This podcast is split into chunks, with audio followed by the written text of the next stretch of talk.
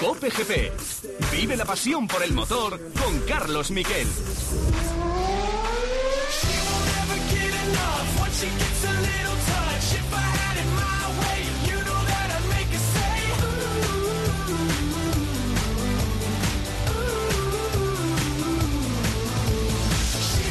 ¿Qué tal? Buenas tardes, bienvenidos a Cope GP después de un intensísimo fin de semana de carreras en la que hemos vivido de todo, pero sobre todo, para mí el sonido del día es que Luis Hamilton, entre otras cosas porque Valtteri Bottas tuvo una avería de motor que le complicó la vida después de un error, después de un plano con el que perdió el liderato, se le rompió la parte eléctrica de su Mercedes a Bottas y se quedó sin rival Hamilton. Ganó la carrera Hamilton por delante de Verstappen y de Daniel Ricciardo Victoria 91 y una imagen para el recuerdo. Mick Schumacher, el hijo de Michael, 21 años, el año que viene en Alfa Romeo, le dio un casco de su padre al piloto inglés y este fue el momento recogido por las cámaras de Movistar Fórmula 1.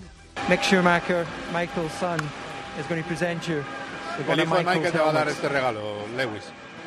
Congratulations, and this is from on behalf of all of us. Yeah, great achievement, really. I really, really, I'm, I'm honoured, man. Es un honor para mí, dice Hamilton. Thank you so much. It's such an honour. I really appreciate it, man. Thank you. Dice, vaya honor para mí. one Es el momento, el bello momento que se vivió con la entrega del casco. Eh, os explico lo que dice porque se le oye poquito a Mick Schumacher. Dice que es un orgullo para nosotros hacerte entrega de este casco y todo lo que has logrado. Eh, es decir, que no hay ningún enfado. Y luego la propia familia Schumacher puso un tuit en el que decía a nosotros nos hubiera gustado que el récord siguiera, pero los récords, como decía Michael, están para cumplirlos. Fue un momento que tuvo mucho de nostalgia, porque el que no podía estar era, por desgracia, por su estado de salud, el propio Michael Schumacher, que sigue postrado en cama y no sabemos exactamente con qué estado de salud y que ha planteado un debate. Este igualar a 91 victorias hay un debate mundial sobre si es mejor Schumacher o Hamilton. Lo vamos a debatir aquí en COPGP con Roberto Meri, con eh, nuestro comentarista y pilotazo, que por cierto va a volver al karting el fin de semana que viene en el Campeonato de España en Valencia y ha estado toda la semana entrenando en Lonato, también entrenando en las eh, más importantes montañas del Giro de Italia. Esa es la noticia y la otra noticia que llevo a la portada antes de los titulares meramente deportivos es que Alonso desde este martes, los que lo hagáis después del martes ya habrá pasado, pero la noticia es que va a ser su primera prueba con Renault, que va a ser con un Renault de 2020, con el Renault RS20, y que va a ser un filming day en el circuito de Barcelona-Cataluña este mismo martes. Ya está en Barcelona, Fernando Alonso ha llegado el lunes a la 1 y 10 procedente de Lugano, vuelo directo Lugano-Barcelona, allí es donde tiene su residencia habitual en Lugano, y Fernando, a Fernando Alonso al llegar al aeropuerto le han preguntado por las gestas de Hamilton, y esto es lo que dice el piloto asturiano. Ha tenido buen coche, buen equipo, buen todo y ha conducido de manera excepcional todos estos años. Así que, pues bueno, va ganando. Este año ganará el séptimo, el año que viene se supone que el octavo también y, y esperemos que en el 2022 eh, le demos guerra a alguno de, los que entramos. Bueno, declaraciones a 4 y también Antena 3, pero sobre todo declaraciones a 4 y también está la televisión española. Eh, declaraciones eh, en 4 que podéis escuchar aquí en Cope GP y vamos ya enseguida con los titulares.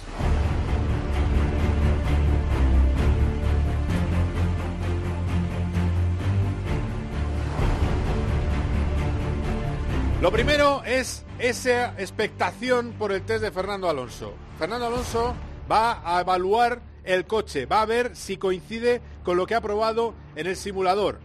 Y además está muy motivado por volver a lo que le gusta. No se sube desde marzo, perdón, desde abril de 2019 que probara después del, eh, de la carrera de Bahrein. En Bahrein no se sube a un Fórmula 1, es verdad que ha estado en simulador. Ahora llega el momento de la verdad, volver a un coche, son solo 50, son solo 100 kilómetros, aproximadamente 45 vueltas al circuito de Barcelona y eso sí, no, 45 no, algo menos. El caso es que son solo 100 kilómetros, ruedas que no son las de competición, pero él cree que le puede ser muy positivo. Bueno, con, con ganas, lógicamente, de, de subirme. Eh, hemos hecho trabajo en el simulador, trabajo en la fábrica y, y siempre es bueno comprobar que, que el coche real responde más o menos a lo que, a lo que has probado virtualmente, digamos. Así que, bueno, son, son solamente 100 kilómetros, eh, van a ser muchas horas también de fotos, de, de vídeos, de, de material gráfico que también necesita el equipo. Así que, bueno, eh, un poco compensar la diversión en el coche con el, el trabajo fuera de él.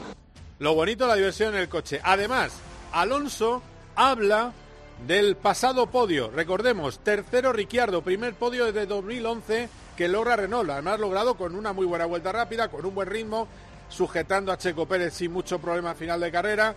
Alonso está satisfecho, pero cree que no vale solo con el podio, que lo que tiene que hacer Renault es luchar por las victorias. Bueno, yo creo que eso no, ha cambiado mucho, ¿no? Han hecho varios cuartos este año. El podio, pues, eh, es, bonito, es un premio, creo, al, buen trabajo, pero, bueno, sabemos que también eh, Mercedes y Red Bull están en, otra categoría a día de hoy. El, año que viene no cambiará mucho.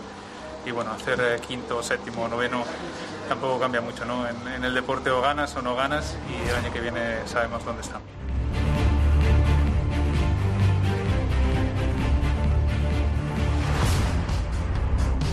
Y Carlos Sainz, salía décimo, acabó quinto, muy buena carrera detrás de Ricciardo y de Pérez, pero también es cierto que le beneficiaron los abandonos, abandonó con, abandona a su compañero Norris, con el mismo problema mecánico que tuvo Carlos en Spa, enfado en McLaren con Renault por ese hecho, por el hecho de que se haya vuelto a romper por los escapes el motor. Y de luego a ver cómo termina esa relación, porque McLaren y Renault están luchando por el tercer puesto en constructores. Sobre todo lo que Sainz quiere es un coche que evolucione bien y de momento, declaraciones a Movistar, Carlos Sainz no está nada contento con el kit de evolución, con la evolución que estrenó este pasado fin de semana en el circuito de Nürburgring. Bueno, sí, no, no, estoy muy contento, la verdad. Es un quinto puesto que sabe, sabe a poco, ¿no? Cuando ves a, a Ricciardo y a Pérez por delante en el, eh, en el podium y ves que se nos ha escapado una oportunidad, ¿no? De poder luchar por ese, por ese podium. ¿Podías? Eh, hombre, con, ¿Con el, el monoplaza que ahora mismo tienes? No, con el que hoy he tenido no. Desde luego que no, pero quizás con el de hace dos carreras igual sí, ¿no?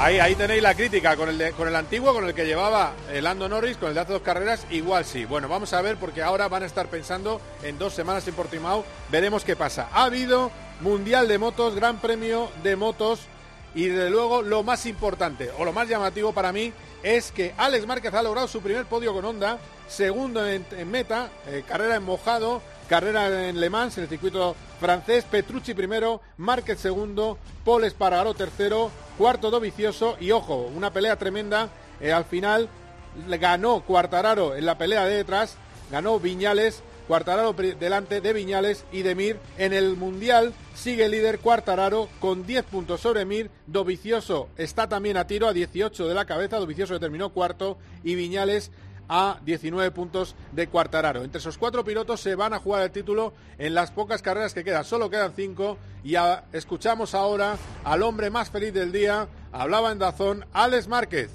Un podio en agua tampoco quiere decir gran cosa, eh, pero sí que pues para la motivación te hace seguir creyendo, ¿no? Eh, nunca he perdido la esperanza, siempre sigo creyendo que di el salto en MotoGP en el momento adecuado y creo que, que, esto va a salir adelante, así que eh, estoy feliz de, de, estar aquí, pero con ganas de, de, trabajar y de mejorar. Y más tranquilo, ya estoy aquí.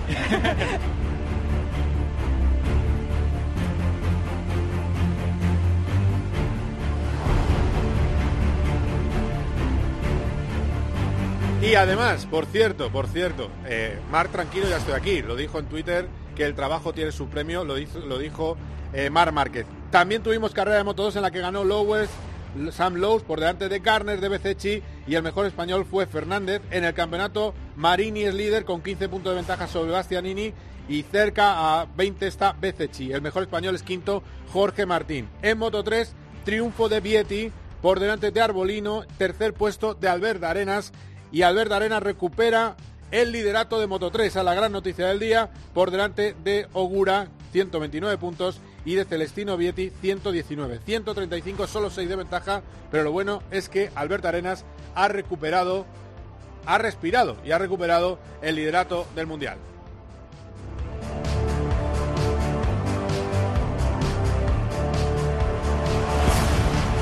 Tenemos también un gran resultado este fin de semana. En la victoria de Dani Sordo, llevaba sin correr ocho meses y ha ganado el Rally de Italia. Revalida título de Rally de Italia. Entre las curiosidades, ha logrado sortear a una vaca, así se lo contaba su copiloto, se lo leía su copiloto al ver súbitamente la vaca, Carlos del Barrio, y luego lo contaba el Pepe Sordo ante los micrófonos de la televisión oficial del Mundial de Rallys.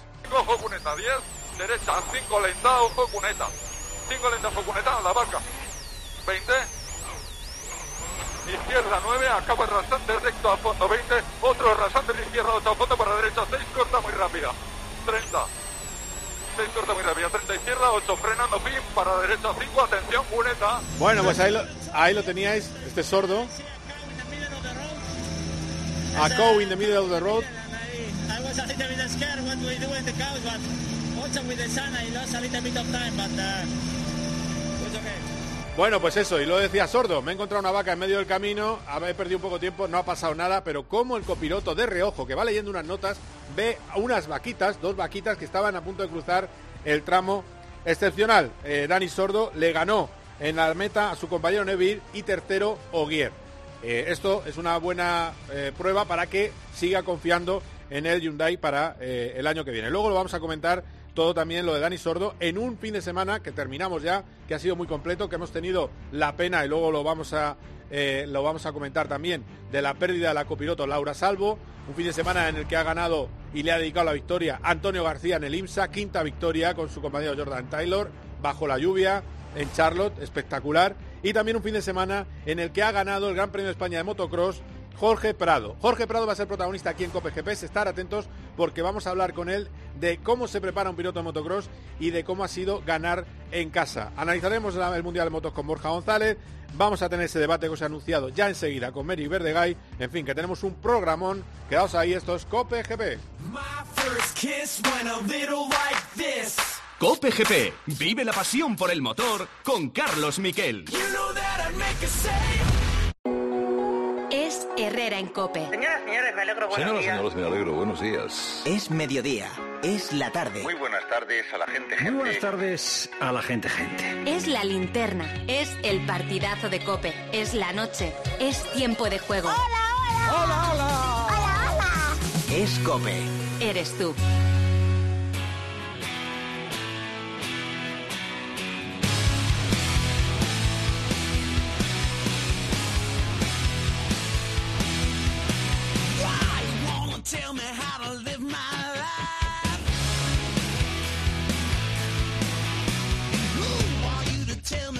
Nos vamos, nos vamos a un rincón de las carreteras italianas, donde ahí debemos encontrar a- al ciclista, piloto, comentarista, menos pintar y escribir libros, pues hace muchas cosas. Roberto Meri, ¿qué tal? ¿Cómo estás?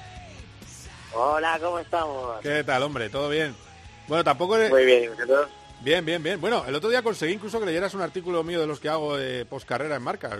Eso también... Hombre, claro, claro que te leo, macho, Ah, te leo, pues sé que estás, escribes tu columnita en marca y siempre siempre te estoy leyendo ahí a ver qué pones, interesante. Bueno, bueno, pues... Pues so- semana que sueles poner cosas interesantes, ¿no?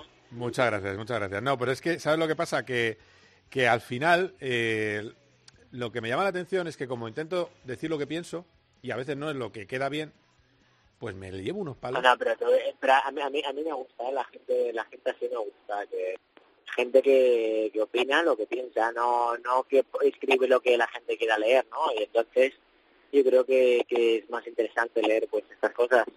Bueno, pues eh, a lo que iba, es que hoy he hablado del tema Schumacher o Hamilton y digo, yo digo que el mérito de Schumacher respecto a Hamilton es haber eh, convertido con Jan Todt y Ross Brown un casino que era Ferrari en un super equipo y sin embargo lo que se encontró Hamilton era un coche que ganaba carreras que encima ya se convirtió en un avión gracias al cambio de reglamento, un avión intratable durante años y años y años. Antes decía Fernando Alonso que eh, puede ganar el 8, el 9 y que eh, tiene un gran coche y que a ver si para el 9, que es el 22, él le puede hacer frente.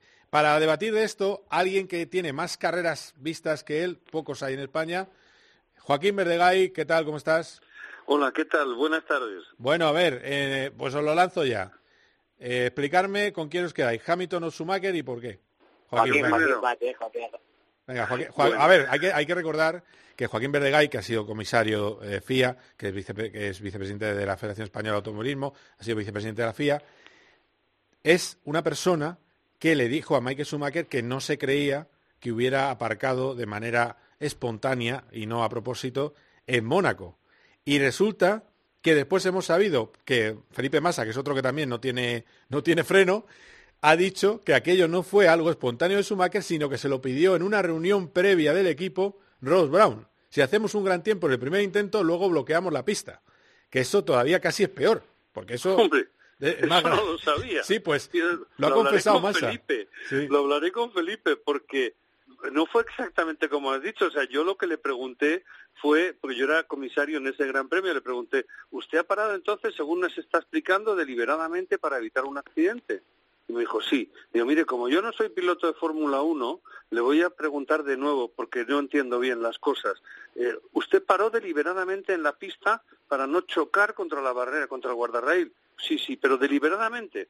En ese momento, su team manager, que era Stefano Domenicali, quería dar saltos, le agarré el muslo para que no los diera, pues estaba sentado a mi lado. Y, eso fue todo, porque el reglamento ponía el que pare deliberadamente en la pista, pues perderá los tiempos, ¿no? Y este primero, gracias a, lo- a la arrogancia de Schumacher, pues lo primero que dijo fue que le venía muy mal venir a la audiencia de los comisarios deportivos porque había quedado y que claro que nosotros es que no entendíamos bien de qué iba la guerra porque no éramos pilotos de Fórmula 1. Y es lo que le dije, yo no soy piloto de Fórmula 1, yo solo soy abogado. Por eso le toca hacer la pregunta tres veces, porque mis entendederas no son tan largas como las de usted. Fíjate. Y él por tres veces repitió que sí, que había parado deliberadamente.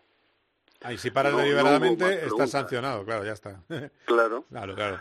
Bueno, está bien, está Bueno, bien. Pero, pero fíjate que, ¿por qué le apreciaban en Ferrari? Una de las cosas por las que le apreciaban. Siempre era un hombre de equipo y fue una trama de equipo. Que es que Y es- porque era una máquina, ¿eh? porque este era un tío, y eso seguro que Roberto me da la razón, la ventaja que tenía eh, pilotos como Schumacher es que siempre lo hacían igual y casi a la perfección, como Fernando Alonso. Entonces, para los ingenieros en aquella época era muy fácil. Si hacían una evolución, la probaba Michael y andaba mejor, es que habían acertado. Y si el coche no iba mejor, es que se habían equivocado y podían abandonar la, la línea de investigación, lo cual ayudaba muchísimo a progresar en un equipo en aquellos eh, años, ¿no?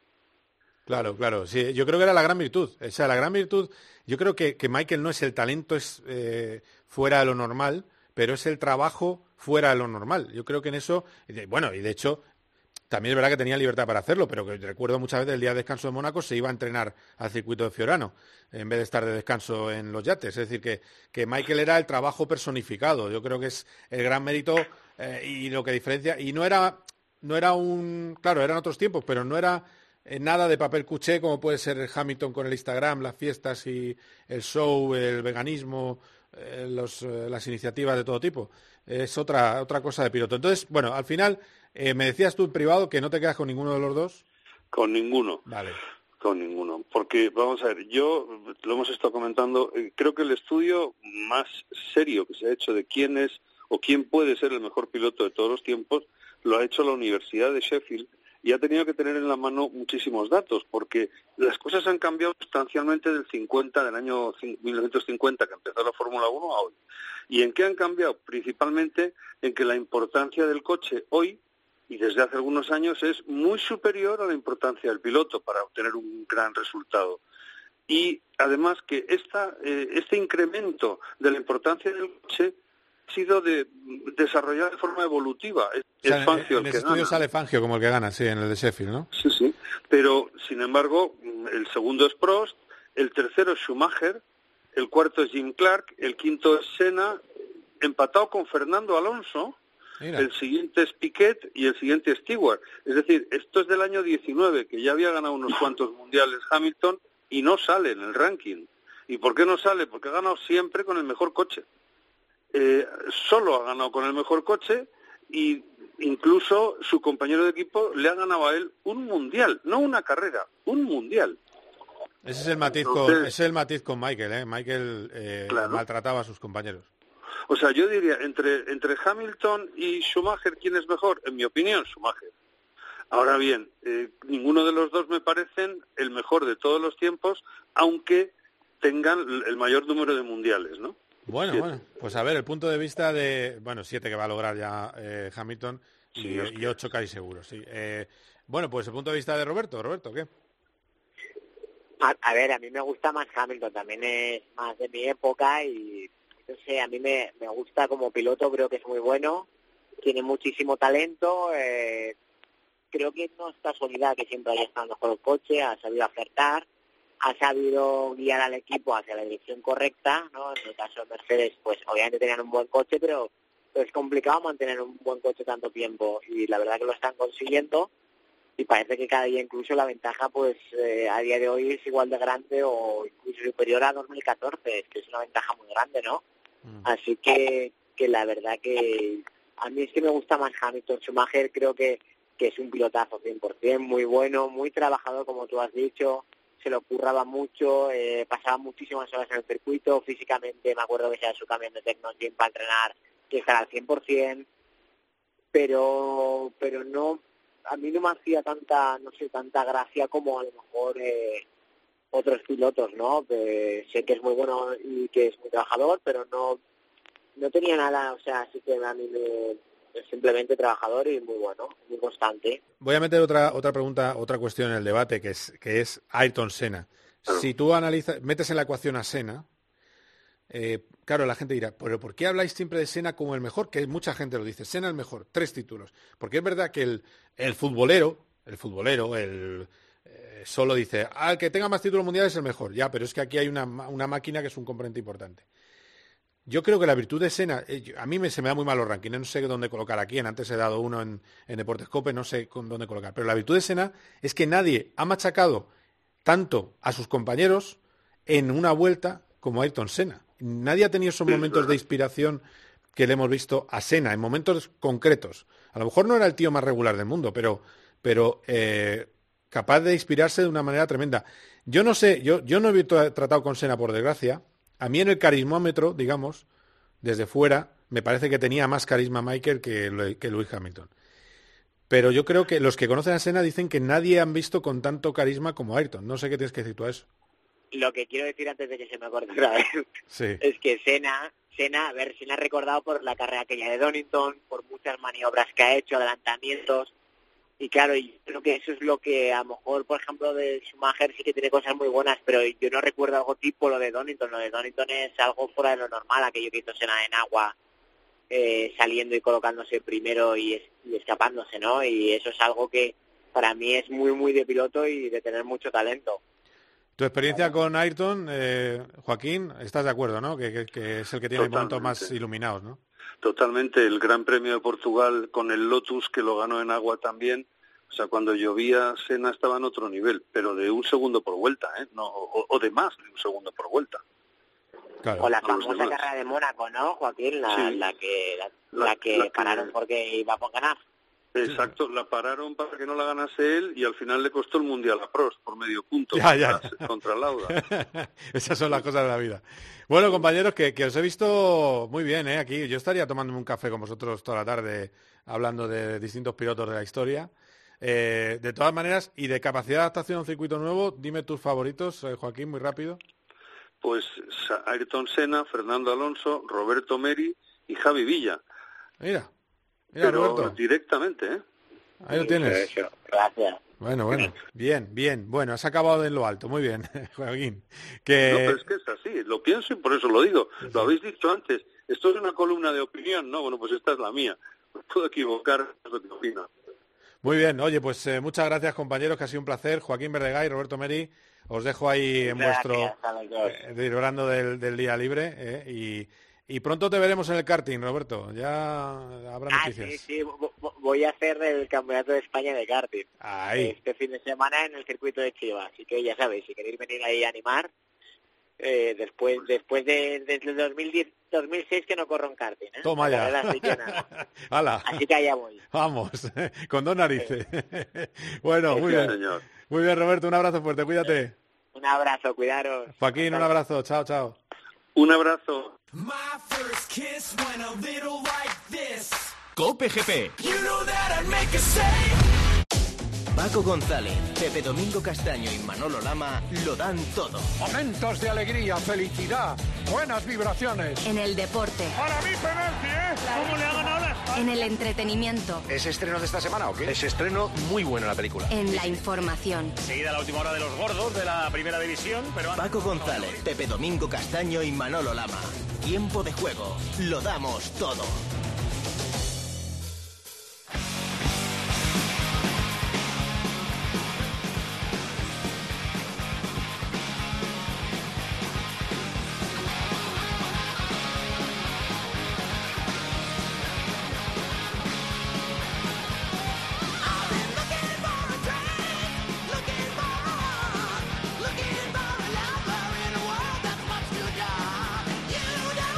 Bueno, se ha puesto, Antonio Bravo se ha puesto muy heavy para presentar a alguien que lleva una, una vida así de agitada, como esta canción.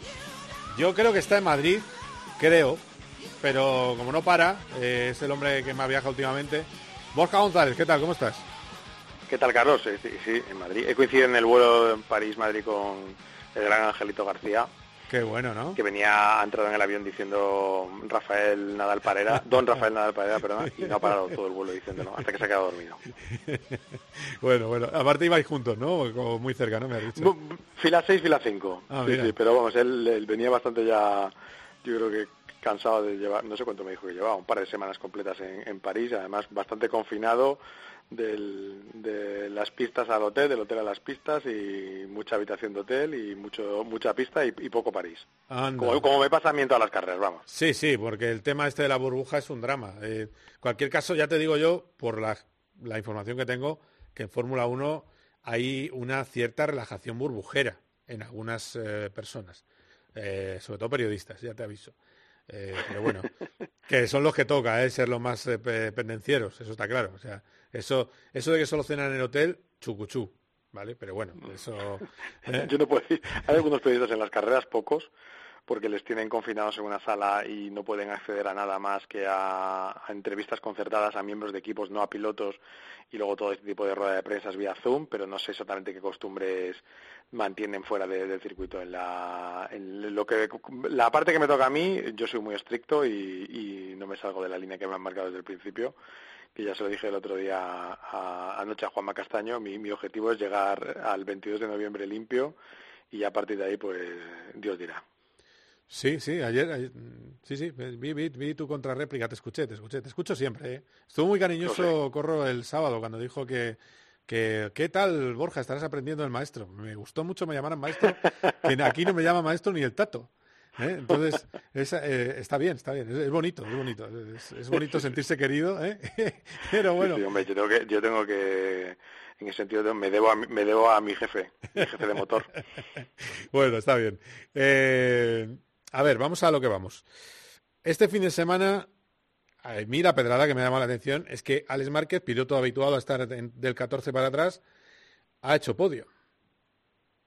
Sí, sí, bueno, llama la atención. Mira, yo creo que hay, hay eh, no, lo sé- no le he preguntado a Alex, pero probablemente si le, seguro, eh, el, mejor momento del año es este, el del domingo, terminarse una carrera como novato, es alucinante. Yo creo que probablemente si le preguntases por la mejor carrera del año, te diría la segunda que se corrió en Misano, que yo creo que es un poco un resumen de lo que, de lo que es Alex Márquez. Eh, utilizó esa primera carrera para aprender cómo ir con la onda en Misano, el test que hubo em, a mitad de semana para seguir aprendiendo y luego terminó haciendo su mejor carrera de la temporada, sobre todo por, el, por la distancia respecto al primero en, en ese fin de semana. Y este fin de semana, para mí el gran mérito que tiene sobre todo es que ha cogido, mm, bueno, hay una parte que, que es evidente que es la elección de neumáticos, que ahí él y su equipo acertaron eligiendo el compuesto medio frente al compuesto blando que prácticamente todo el mundo eligió, eh, el compuesto medio delantero en su caso, porque por ejemplo también se vio a Rins que fue rapidísimo, pero terminó fallando con, medio, con neumático medio delantero y medio trasero.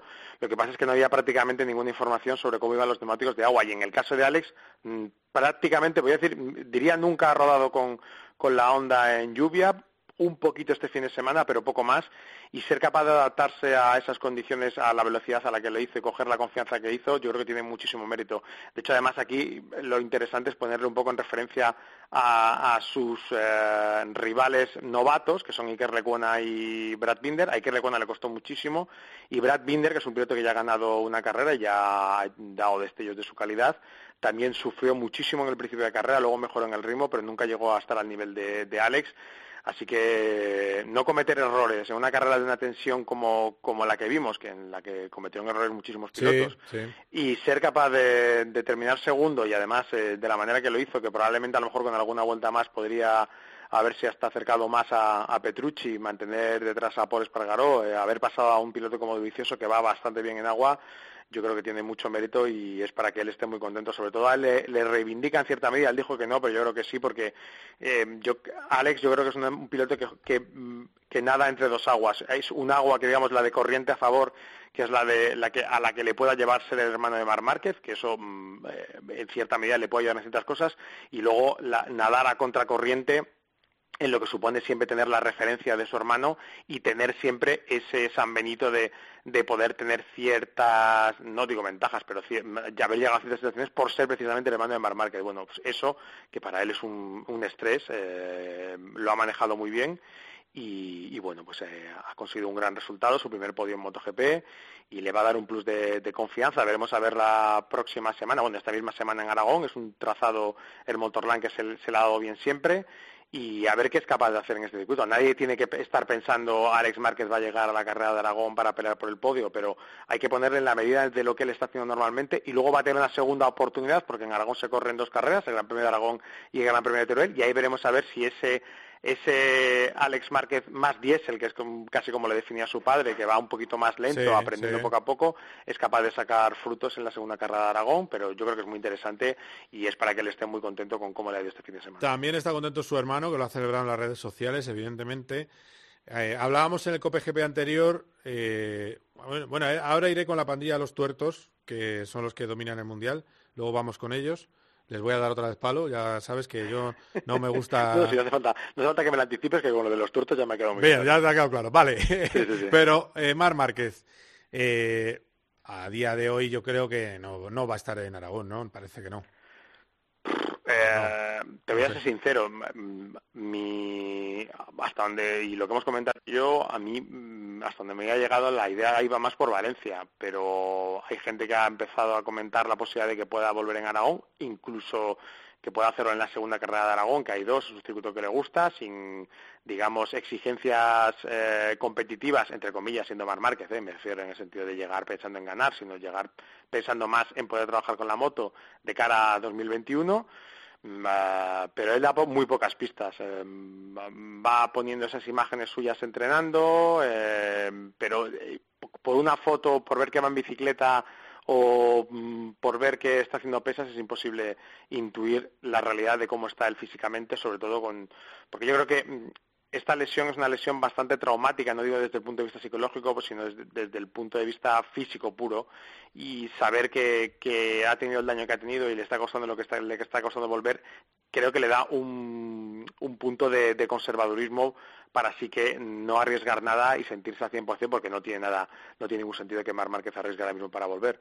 Entonces, bueno, yo creo que eh, a lo mejor en estos días vamos a estar un poco con esa mosca detrás de la oreja de saber si en las próximas dos semanas, esta que viene, que no creo, en la siguiente podría ser que volviese, y luego ya pues evidentemente una vez que si pasamos el tramo y Mark no ha vuelto pues ya sí que nos vamos a volver locos porque eh, si la idea era volver antes de terminar la temporada y con esos plazos de dos, o tres meses se van a cumplir ya el primer plazo el de dos meses y el de tres meses se cumpliría para Valencia y nos va a entrar la ansiedad por saber si, si vuelve o no vuelve y ver cómo vuelve y ver para qué vuelve claro de todas maneras, yo, yo, yo, creo que habría ya un run run eh, para este fin de semana, eh, que está muy cerca ya el fin de semana. es verdad que es lunes, pero pero bueno, sí, pero piensa, Carlos, que con lo enlazado que van todos no nos da tiempo a, a digerir lo pasado un fin de semana para ya estar metidos en el siguiente. Tú lo estás viendo también en la, en la Fórmula 1 y, con estos ritmos no da tiempo ni a, ni a reflexionar. Bueno, vamos a ver qué pasa con eso. Eh, hay que destacar también el tercero de Paul Espargaró. Eh, no sé si le conoces a Paul. Esto es lo que dijo en Dazón. Sin duda, eh, estar aquí, dos podios en, en tres carreras es, es increíble y, no lo hubiéramos imaginado antes de empezar la temporada. Así que en condiciones de lluvia, un seco, hoy teníamos opciones para hacer grandes carreras y, terminar así es una pasada.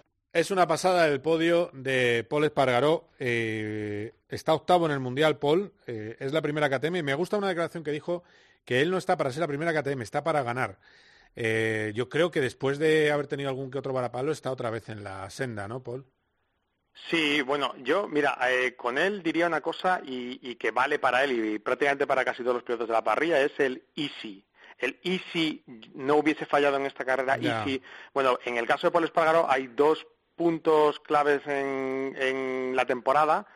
Eh, uno en Austria, en una carrera, la, la carrera en la que, él, la que él tenía mejor ritmo que ninguna, la primera carrera de Austria, en la que mm, estaba primero y se estaba escapando y justo vimos aquel horrible accidente que casi estuvo a punto de, de terminar en tragedia con Valentino Rossi y Viñales como víctimas y en ese incidente entre Morbidelli y Zarco. Bueno, esa Sí. carrera podría haber ganado porque era el que mejor ritmo tenía del fin de semana y era justo en lo que estaba en el momento en que se paró la carrera. Luego la carrera terminó por los suelos y terminó con un cero. Y hubo una segunda carrera que vino antes justo de esa, que fue la de la República Checa, que ganó Binder, en la que él también era el piloto o uno de los que mejor ritmo tenía del, de entrenamiento. Que ganó por el lío en la mejor última ritmo que curva, Binder. sí, y, sí. Exactamente. Y ahí se cayó en un incidente con Zarco. Claro, el easy no vale en el deporte. lo que pasa, pasa y ya está. Pero eh, el resumen que eh, al, punto que quiero llegar con esto es que con ese par de incidentes a lo mejor ahora mismo le tendríamos primero o segundo de la general. Y eso mm, yo creo que resume en gran parte lo que es este mundial. Es decir, mm, evidentemente nadie podría esperar a principio de año que una KTM, eh, la que fuese, ni la de Paul Espargaró ni la de nadie, pudiese estar peleando por ganar carreras, podios, o ya mucho menos por pelear por un mundial. Pero podría haberse dado la, la casualidad o la casuística de que, se- de que eso ocurriese. Y es en lo que estamos este año. Es tan impredecible todo lo que pasa que, que nos lleva al punto en el que estamos ahora mismo, ese que te comentábamos esta mañana, de cuatro pilotos separados por 19 puntos, todavía con 125 en juego, en un mundial con siete ganadores diferentes en nueve carreras, que es una auténtica barbaridad, Sí, sí. con 15 pilotos diferentes Sí, subidos porque, al podio. porque ha ganado de 20 Petrucci, sí. Claro, porque ha ganado Petrucci, Petrucci es el primer podio del año, Alex Márquez es el primer podio del año y entre los dos llegan a los 15 pilotos que han subido al podio. 15 pilotos de 22 que hay en la parrilla, súmale por ejemplo a Mar Márquez porque está corriendo Bradel en su posición, pero 15 de 23 y ya haz tú la extrapolación a la parrilla Fórmula 1 es una auténtica barbaridad. Yo creo que eso resume eh, el tipo de mundial en el que estamos, que estoy de acuerdo contigo, hay un, es un poco el, el tuerto en el país de los ciegos, pero claro, mm, esa, esa- ese nivel de competitividad y esa igualdad y esa impredeci- impredeci- impredecibilidad. Eso pasa por palabra, meterte en líos, sí. Exactamente. Eso es muy difícil de ver a- a un- en un deporte de, de alto nivel ahora mismo. Sí, es difícil. Eh, bueno, de todas maneras, eh, que te cueste una cosa, que en el tema de podios en Fórmula 1 ya hay 10 equipos, 7 han hecho podio. Tampoco... bueno, pues eh, estamos un poco en lo mismo. Eh, de esto va a ser probablemente el efecto coronavirus en, en el, en el mundo del motor. Sí, sí, sí, sí. Bueno, eh, a ver, eh, vale, bueno, entonces, como eres tan buena persona, no te voy a decir que vaya líderes churrescos que tiene el Mundial de Motos. es que, o sea, vamos a ver. eh, eh, luchando por el 9, el 10 y el 11. Eh, Cuartararo, es verdad, abrazo partido, no sé qué, muy bonito, papá, pero Cuartararo, Viñales y Mir. Así, o sea, cuando vuelva el lesionado, los funde. O sea, va a coger Mark y los va a quitar las pegatinas. Es que, va- vaya, ¿qué es esto? Eso, eso, mira, esa parte va a ser interesante de ver. También hay una cosa, ¿eh? Entonces esto hay que poner una teoría. A, Ma- a Mar Márquez no le ha- no había un francotirador en una esquina en Jerez y le pegó un tiro. Es o verdad. no hubo uno que le tiró una pedrada y le golpeó. Se cayó él solo, que decirte, al final te caes por el nivel de estrés. Y decía Dovicioso ayer, eh, Dovicioso terminó cuarto y con ese cuarto y con esa pelea que has narrado tú entre Mir, bueno, eh, pues lo ponemos en orden. Cuartararo, Viñales, Mir, que terminaron noveno, décimo y undécimo respectivamente. Magnífico, Bueno, con eso, es impresionante. Dovicioso se ha metido otra vez en la pelea y decía Dovicioso, desde fuera no se entiende al nivel de, de exigencia al que estamos corriendo, al límite al que se está corriendo este año. Y el límite es tal que durante las carreras, y eso la gente no lo ve, te enfrentas a cuatro o cinco situaciones siempre en las que estás a punto de caerte. Y vamos tan al límite que cometer un error es mucho más fácil que en otras circunstancias. Bueno, pues yo creo que esto mm, eh, resume un poquito el sentir de los pilotos dentro de la parrilla. Es decir, van todos tan al límite y sobre todo hay una libertad mental en el sentido de que todos creen que pueden conseguirlo, que eso es un poco también lo que cambia el que no esté Márquez, digamos, un poco ahí en Sí. plan el pastor de las ovejas Sí. o liderando el cotarro, Sí. que hace que ese nivel de estrés sea muy difícil de gestionar y que cuando hay una circunstancia extraña eh, termine teniendo tanto efecto como este fin de semana. Al final, eh, Cuartararo salía adelante, tenía un ritmo arrollador, habría ganado la carrera probablemente, seco, sí, la lluvia sí. le tira para atrás, Sí. Mir eh, salió fatal, no calentaba los neumáticos, se quedó descolgado, Viñales salió regular, pero se le cayó mm, Rossi delante y terminó en las últimas posiciones, y al final terminaron los tres juntos peleándose por a ver quién sumaba un punto más que el otro. Bueno, esto es un poco lo que tenemos en el Mundial de este año y yo creo que hay dos posibilidades de verlo. La tuya, que es la de me, me lamento porque no haya un líder que arrase y ya habríamos No, no, no, no, no, no, no, y no, no, me no, no, en ala, ala, o qué la mía, qué demagogia. que disfrutar lo que tenemos. ¡Uy, uy, uy, qué demagogia! Esto parece el chiringuito. visto? Yo no he dicho eso. Vale, está ¿Has bien. visto? No, está bien, está el bien. chiringuito de COPGP. Qué. Se barbaridad. Vaya chiringuito te acabas de tirar, que yo no he dicho Ahí eso. estamos. Bien, vale, no, está bien. Yo lo que digo es que hay que dar más el callo. Que no puedes hacer eh, noveno siendo el líder. Y la gran esperanza de tener un rival para Mar Márquez, que es que con este nivel no eres rival de Mar Márquez. Si un día gana y al otro es el 9, vas a ser rival de otro. Pero de Márquez no. Y está, es lo único que me refiero, pero si está muy bien, que está muy bien, que hay mucha igualdad, que es muy bonito, que mucho batiburrillo, pero que es, verdad- que es absolutamente una broma que gane Petrucci, es una broma, que está muy bien, que enhorabuena eres. Petrucci, Qué pero... No, no, es que es así, es así. Bueno, no pasa nada, venga. Vale, eh, entra ahora mismo en COPGP antes de que empiece el chiniquito de Borja, entra nuestro amigo Pedrerol. Albert Arenas. y nos centramos en nosotros. Los demás pues están ahí y son todos iguales. Nosotros vamos hacia adelante y poco a poco se va acercando el final, pero sobre todo carrera a carrera. Carrera, carrera. Tercero, que le vale oro, ¿no? Que ya vuelve otra vez a ser líder, Albert Arenas. Moto 3. Sí, y digo una cosa, Albert en este caso, el otro- la, la semana pasada tuvo relativa, bueno, hace dos semanas tuvo relativa suerte porque se cayó, desgraciadamente, porque en este caso no fue por su culpa, pero Ogura tuvo un mal día y ayer tuvo la desgracia, entre comillas, de que él tuvo un buen día, lo hizo muy bien, hizo lo que tenía que hacer, aguantar en, un sitio peligrosísimo como es esa cabeza de la carrera de Moto 3, terminar tercero, pero Ogura, que estaba desahuciado, porque estaba rodando más allá del puesto 20, empezó a subir posiciones básicamente porque empezaron a caerse pilotos por delante, López con Fenati, Antonelli, Suzuki, y eh, Binder que rompió la moto, McPhee, tanta gente se fue al suelo que, que Ogura, terminando lejísimos de la cabeza, terminó noveno, eh, con lo cual el japonés consiguió salvar, el, el- salvar los muebles en un mal día.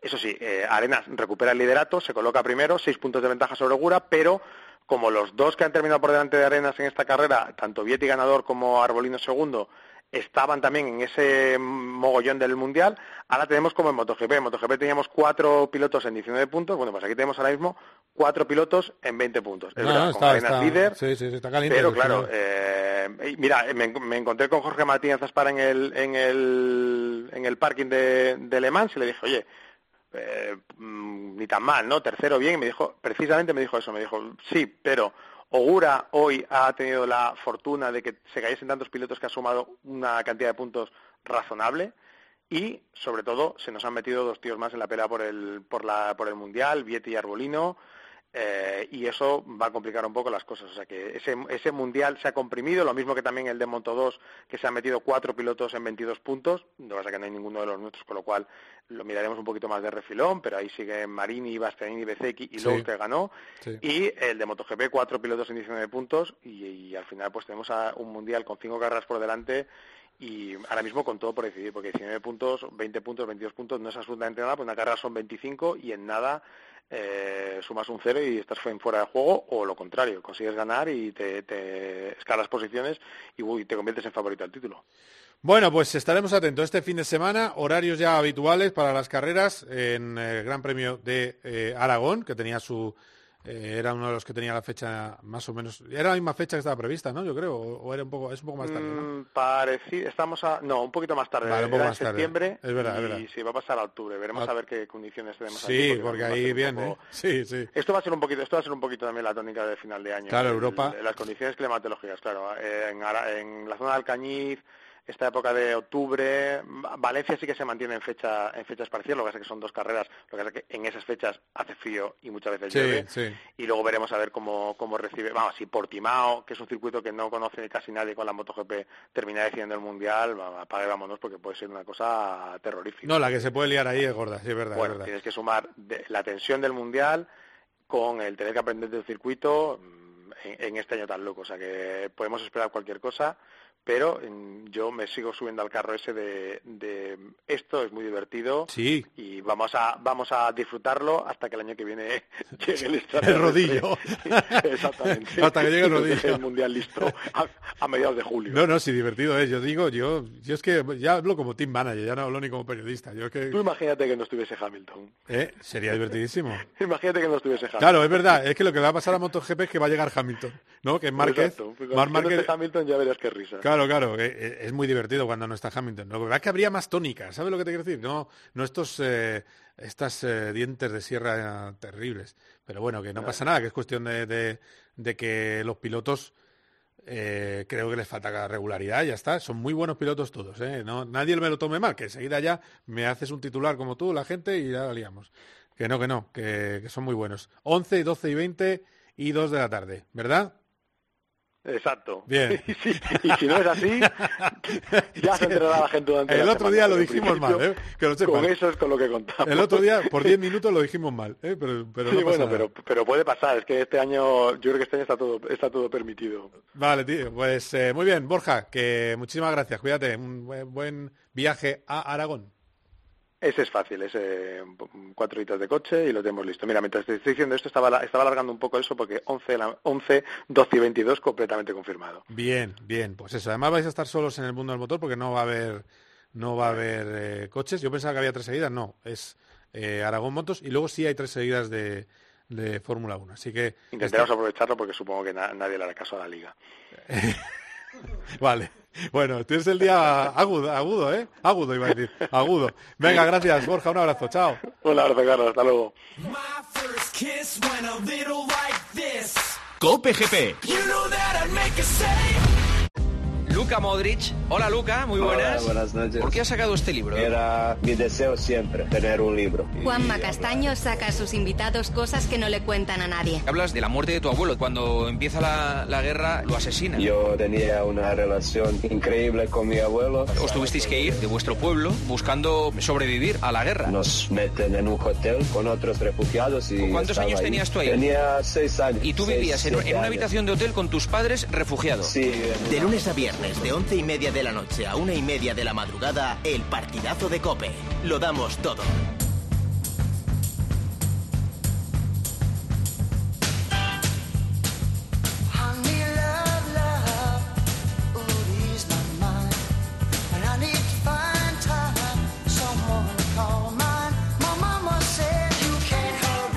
Ha sido uno de los triunfadores del fin de semana. Exhibición de nuevo de Jorge Prado. Vaya debutante de motocross, del Mundial de Motocross de la categoría reina del MXGP, que ha ganado las dos carreras, las dos mangas, en el Gran Premio de España de motociclismo en el circuito de Arroyo Molinos. La pena es que no ha habido público, pero aún así le tenemos aquí en COPGP. Hola Jorge, ¿qué tal? ¿Cómo estás? Hola, muy buenas. Bueno, a ver, que te pillo ahí eh, a punto de subir al avión y sobre todo eh, muy contento, ¿no? Yo creo que haber ganado, haber ganado con margen, dominando la prueba de principio a fin, eh, da la sensación de que sin los dos ceros que has tenido, no solo mejor debutante, sino que hubieras podido luchar por el título en tu primer año en la categoría reina. Sí, la verdad que ayer fue un día increíble. Ganar en casa es siempre súper especial. Pude ganar ambas mangas y, fue algo pues eh, súper satisfactorio para mí. Eh, encima eh, con un año tan tan complicado como el de como el que estamos pasando, poder eh, correr en España y ganar es todo un, un sueño. Después eh, un gran trabajo de la organización y no, no, increíble. Sí, porque el, el circuito era nuevo para todos. ¿Por qué te ha ido mejor que otras pistas? ¿Por qué te, te has encontrado más cómodo? Bueno, correr en España siempre te da un plus y después, pues, eh, no sé, el trazado, posiblemente también las, las roderas que había, un circuito muy técnico, hizo que pudiese sacar mi total habilidad y marcar un poco de diferencia. Claro, claro, porque respecto a los líderes del campeonato, ¿qué crees que te falta? Yo creo que ya muy poco, ¿no? Porque al final la trayectoria de las últimas carreras es brutal. Pues más carreras.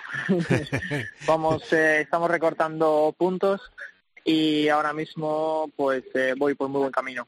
Sí, estás cuarto, está liderando eh, Tim Geiger, eh, segundo Kai Wally y tercero eh, Jeremy Sewer. Estás cuarto y ojo que, que efectivamente son 50 puntos. ¿Cuánto quedan en juego ahora mismo?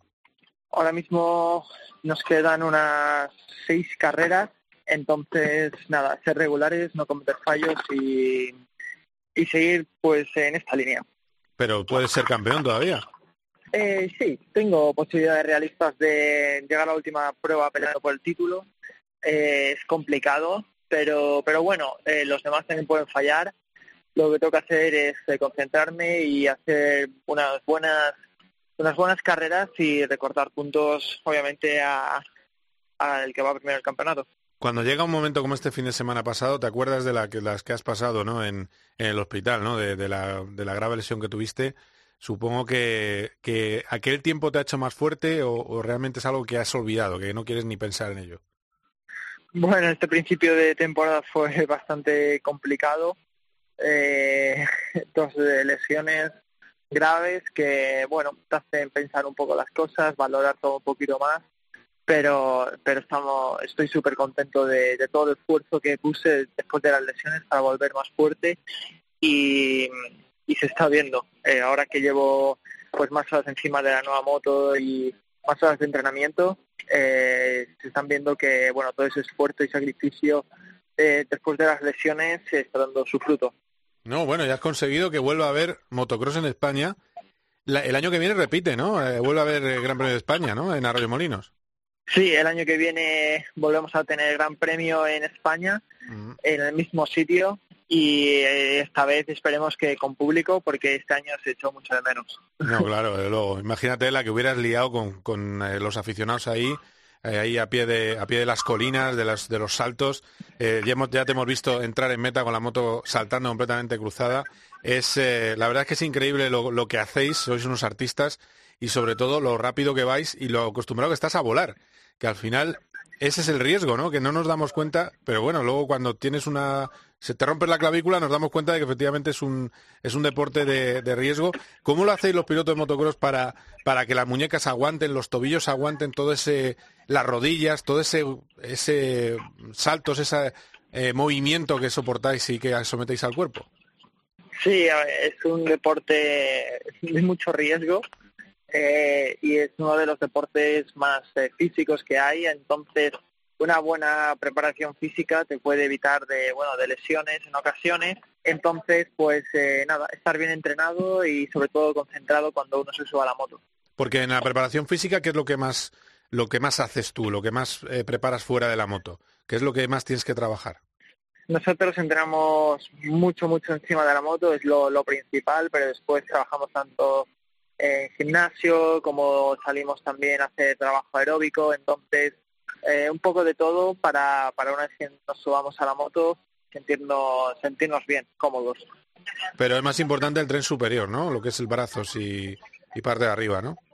No, ah, eh, como te digo, el ah. motocross, sí, sí, es un deporte súper complicado físicamente, muy, muy duro. Eh, nosotros necesitamos estar fuertes de, de pies a cabeza, eh, que en muchos deportes, bueno, pues eh, a lo mejor traba, trabajas más una parte que otra, pero en motocross se trabaja todo, todo el cuerpo, se utilizan todos los músculos y es por eso que tenemos que, bueno, trabajar mucho en la preparación y, y, y entrenar mucho.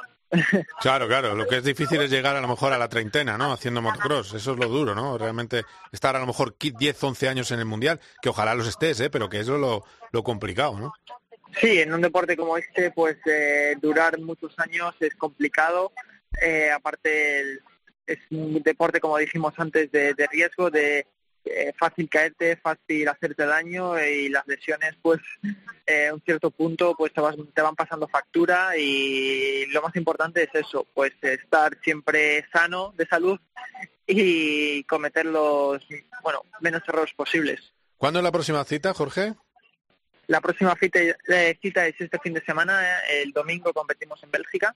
Estamos ya de camino, entonces nada, entrenar por allí un par de días y preparados para, para la siguiente. Bélgica mucho barro, supongo, ¿no? Y lluvia y, y tiempo complicado, supongo. Sí, el tiempo ahora mismo eh, en Bélgica es bastante malo, por no decir muy malo. Eh, seguramente nos incida alguna alguna carrera en lluvia, aunque la predicción para la primera parece que es buena, es decir, va, vamos a tener sol, aunque la temperatura baja, pero Ah, bueno, bueno. esperemos que no llueva mucho. Muy si no, estamos igualmente preparados.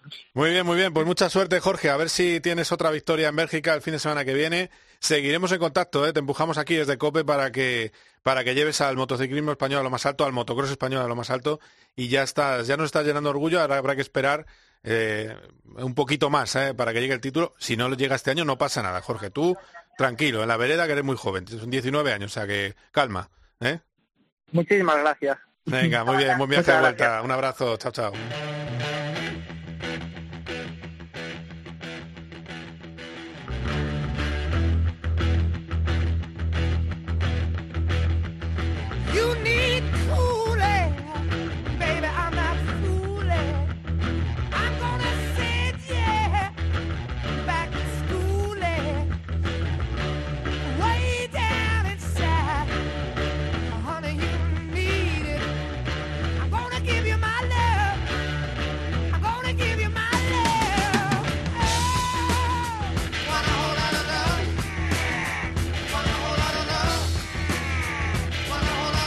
Vaya temazo que hemos reservado de Led Zeppelin para la llegada a este programa de Carlos Barzal. Hola Carlos, ¿cómo estás? Así me gusta. Muy buenas Bien, tardes, todo bien. bien. Es que está Antonio Bravo con la sección musical. Es que claro, Y- cuando entra el bajo en esta canción, el segundo acorde es, bueno, Sí, orgásmico. Sí, Oh, sí, es tremendo. Eh, bueno, Charlie, eh, bueno, a ver, de- del fin de semana hemos hablado ya de lo de Dani Sordo. Eh, lo que pasa, lo he hablado en titulares. Me gustaría preguntarte por qué no, ya lo sé que lo hablamos en, en la carrera en, en COPGP, en, eh, en la carrera de Fórmula 1. ¿Por qué no hace más carreras? Quiero decir que el horizonte del año que viene, que va a haber un, un- ya tenemos el calendario, por cierto, el Mundial de Rallys. Sí. Eh, me hace son 14 o 15 carreras, ¿no? no sé, 12, 12. Ah, 12, 12 carreras. Eh, 12, 13, ahora mismo me pilla. Bueno, pero, pero el, el caso es que él hará al final cinco. Y es una pena. Mm, Bueno, es una pena, habría que preguntarle a él. Ya. Claro, es que no es un, no es tanto, a lo mejor es que él no quiere hacer todo el campeonato, que hasta hace poco no quería hacer todo el campeonato. Eh, en fin, el hacer todo el campeonato requiere una serie de cosas que, pues a lo mejor, por la razón que sea, no puede o no quiere, está más cómodo en un papel de probador y, y corriendo pruebas que le van como anillo al dedo, más que estar todo el año. En fin, Ya. eso ya te digo, es una pregunta para él, no, no podemos decir más. Bueno, bueno, pues a ver qué... Bueno, a ver si gana alguna de propina. Pero claro, tener un piloto que te gana carreras cada año, pues hombre, queda un poco raro. Es verdad que tú tienes tus pilotos, confías en ellos para el año, tu, tu pareja eh, habitual, eh, y uno es campeón del mundo, pero, pero bueno, al final, no sé, resulta raro, ¿eh? porque normalmente cuando, cuando un piloto tiene un programa reducido, pues es un comparsa. Pero es que un piloto que tiene un programa reducido y gana una carrera al año, pues a lo mejor no tiene que ser tan comparsa. Sí, sí, sí, ya te digo que estamos absolutamente de acuerdo, pero que no es una decisión. Igual ya te digo que ni es de Hyundai, ni por supuesto nuestra, es de él. Mejor si él pide hacer más rallies, pues igual a Ramos se los da. Pero lo que decíamos ayer, hay dos pilotos que son Tanaki Newell y luego está compartiendo con Loeb, y Craig Breen y él. Ya, ya, ya. Claro, eh, entonces, bueno, a mí sí me sorprendió que no estuviera en Ypres, en Bélgica, que es la próxima, Claro. pero es cierto que Brin, como irlandés y por el tipo de carreteras, son muy parecidas a, a lo que hay en Irlanda. Entonces, eh, y Adamo no va a tirar, el jefe de Hyundai no va a tirar piedras contra su tejado. Pero ya te digo yo que para Monza la última va a estar Dani, porque Dani es, es uno de los animadores de la prueba italiana. Entonces, eh, bueno, eh, cada uno va bien en, en unos sitios. Él habría estado en Alemania, seguro. Probablemente habría estado en Japón, otro rally que era de, de asfalto. Lo que pasa es que también este año es tan raro que, bueno, pues pasan estas cosas. Por cierto, eh, tenemos que hablar con, con mucho dolor de corazón del accidente de Laura Salvo. ¿Qué sabes de ese accidente? Eh, ya hemos podido leer que, que es un rally muy peligroso, que estaba en una arboleda, que pierde el coche del piloto, Miquel Socias, y eh, el coche va directo al, a la arboleda y que no pueden salvar su vida. Una desgracia muy grande, solo 21 años. Supongo que, incluso hasta la conocías, ¿no? Sí, sí, la conocí el, año pasado en, el Rally de Madrid. Eh, a ver, esto al final es un poco lo, lo de siempre, ¿no? Y, y claro, si estas cosas las hubiéramos hablado en julio un día en una tertulia, pues quedaría muy bien. Ahora parece un poco, no sé, como oportunista, pero es la verdad. Sea, la FIA tiene establecida un límite por tramo de 120 kilómetros por hora de media. Pero ya estamos con lo de siempre. Sacamos excepciones. No, bueno, si se supera hay que tener el doble de ambulancias, el doble de... Vamos a ver. Eh, la física no da para más. Da para lo que da. Este accidente ocurre a cuatro curvas de la salida. O sea, a los dos minutos estaba allí una ambulancia. Sí. O sea, no es un problema de No es de ambulancia, porque- es de recorrido. Claro, que porque se haga una media de 140 voy a poner 20 ambulancias, cuatro helicópteros. No. O sea, el golpe tal. El problema de esa zona es que el asfalto es muy irregular, por los árboles están muy pegados a la carretera. Bueno, la verdad es que me da igual que estén a medio metro que a un metro, pero bueno, las raíces tienen eh, muy deformado el, el asfalto y además eh, hay mucha zona de umbría que suele estar húmeda, o sea, es un rally muy difícil, pero Claro. eh, vamos a ver, mm, alguien tendrá que decirles, oye, no se puede correr aquí. Es que entonces no puedo hacer un rally. Bueno, pues habrá que sacar excepciones, pero no excepciones para que el tramo pueda ser de 130 por hora. No, excepciones para que un organizador pueda hacer 80 kilómetros más de enlace para irse a un tramo que no se vaya tan rápido. Porque al final el riesgo está ahí siempre. Y un mal golpe a 70 por hora es un mal golpe a 70 por hora. Eso no, no que no nadie piense que porque no se pase por esa zona no va a pasar nada. Hace en el 2018 el campeón portugués de rallies tuvo un accidente clavado a este y todavía no se ha recuperado. Ya, sea, ya, decir es que que ya es fuerte, se sabe ¿eh? lo que hay. Ya se sabe que, que la zona es peligrosa, que además lo, lo hemos leído a algunos de los pilotos que ha participado, que es una zona muy, muy delicada, sí. Pero Carlos, mm, y ayer en, en, en Cerdeña, donde se sale Katsuta, donde vuelca, que vuelca en el tramo, si se va a la derecha, que no, es que hay un terraplén habrá acabado en el mar. Dame 300 vueltas de campana antes, antes con golpe seco. Pero que a lo que voy es que el, la- el peligro está intrínseco siempre.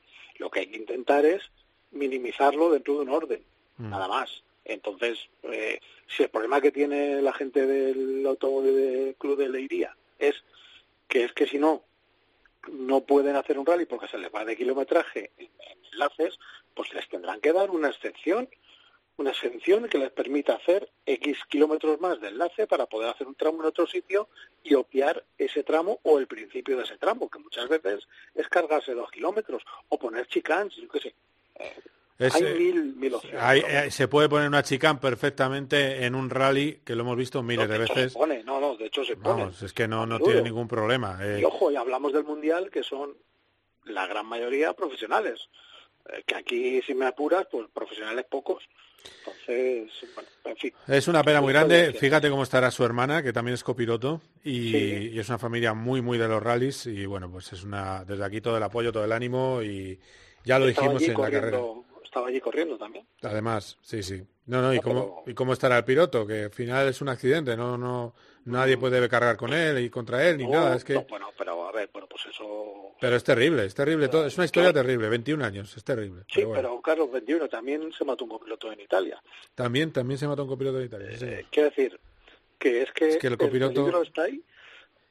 Es que el copiloto, tú que has sido copiloto, Sí, eh, se la Claro. juega la vida igual o peor incluso. Pero bueno, Pues mira, hay una cosa que está demostrada psicológicamente que es que el piloto en un momento dado, por pura protección, inconscientemente, va a evitar el golpe de su lado. claro, Eso es así. O sea, Claro, claro. o sea, no hay que darle más vueltas. bueno. eh, bueno. De algo, eh, por cierto, le ha dedicado la- el podio, se lo dedicó Dani Sordo, Sí, sí, perdón, la victoria, y también le dedicó la victoria a Antonio García. Eh, de las exhibiciones de Antonio García, quinta, ¿quinta de cuánta? ¿De, de seis o, o ha hecho o ha ganado todas? Pues si te digo la verdad, creo que no ganaron una, que además hicieron cuarto, quinto, creo. Eh, no Una, una, el quinto de cinco de seis, sí, son tres, tres son dos. Pero vamos, van, sí, sí, cinco de seis. Van con el campeonato como truenos. Sí, sí. virtualmente campeones porque como hay tan pocos Sí. coches, puntúan, puntúan en todas. Hombre, si empiezas a quedar último en todas, pues te cogerán, pero vamos, condiciones normales no deberían de tener ningún problema. Por cierto, tengo delante el calendario, recordar eh, que son 12 carreras, ¿eh? 12 carreras, el Rally España el 17 de octubre. Eh, eh, el Rally España, Rally de España-Cataluña, que lo lleva el, lo organiza el RAC, vuelve al calendario será el penúltimo, el 17 de octubre, y empezaría todo en el Monte Carlo del 24 de enero, que toda la primera parte del año va a ser en burbuja sanitaria ya seguro. O sea, Claro, es que no. lo han hecho, lo han diseñado así, Carlos. Hasta hasta verano prácticamente no nos movemos de, de Europa para Eso es, toda Europa. Y luego ya el 27 de junio, 24 al 27 de junio, sería el sexto rally en, eh, en Kenia. Eh, vamos a terminar con dos cosas. Bueno, sobre todo una, eh, si hablamos, es el fin de semana de Nadal, pero es un poco injusto eh, que a Tony Bow, que va por el título 28, acaba de ganar otro título mundial de trial eh, outdoor, 14, 14 indoor, 14 outdoor, además viene de una lesión. Quiero decir que es un poco injusto no destacarlo, porque es un deportista impresionante y ojo, se dice, es que Nadal ha ganado Roland Garros en, viniendo de lo peor. Bueno, es que Tony Bow ha tenido una lesión grave este invierno y ha podido volver y volver a ganar. Es decir, que es que es el gran dictador del trial mundial. No hay nadie que se le acerque. Es una cosa No, eh, nada, nada. espectacular. Eh, y, y a ver si le tenemos pronto en, en este programa que nos cuente el secreto. Porque claro, ganar 28 títulos significa que durante 14 años ganas los dos. Y estar 14 años así, tienes que tener una salud, y más el trial, que física, que es una cosa eh, espectacular. Pues nada, vamos terminando. ¿Alguna cosilla más eh, que tienes que, tienes que Pues- contar? Porque hemos tenido, hemos tenido De- todo, pero bueno, eh, yo creo que más o menos lo hemos repasado todo. Sí, de Temensolder Ah, mira. eh, en estos últimos sectores del campeonato y doble victoria de René Ras que se reengancha en el campeonato. Así que ahora tenemos a Müller líder con 259 puntos, Ras 249 y Frins 243. Repiten este fin de semana en Solder, otra cita en el circuito belga. Bueno, De bueno. Fausto recuerdo por la parte. Sí, desde luego. Ahí perdió la vida Gilles Villeneuve. Eh, es un- fue un dolor para una generación, desde luego, entre Sí. los que me encuentro. La verdad es que sí. Eh, muy bien, Charlie, pues eh, nada más. Eh, hoy hemos de... Bueno, no te, lo, no te voy a meter en el lío. Te iba a decir que votaras Schumacher o Hamilton. ¿Con qué te quedas? Pero tienes que decir uno u otro. Bueno, Ya, vale, o, o di el que- Schumacher. Y- antes que y- Hamilton. Y quien me conoce ahora está las manos a la cabeza, pero Vale, ok. Muy bien. Muchas gracias, Charlie. Un abrazo. a ti un saludo a los oyentes.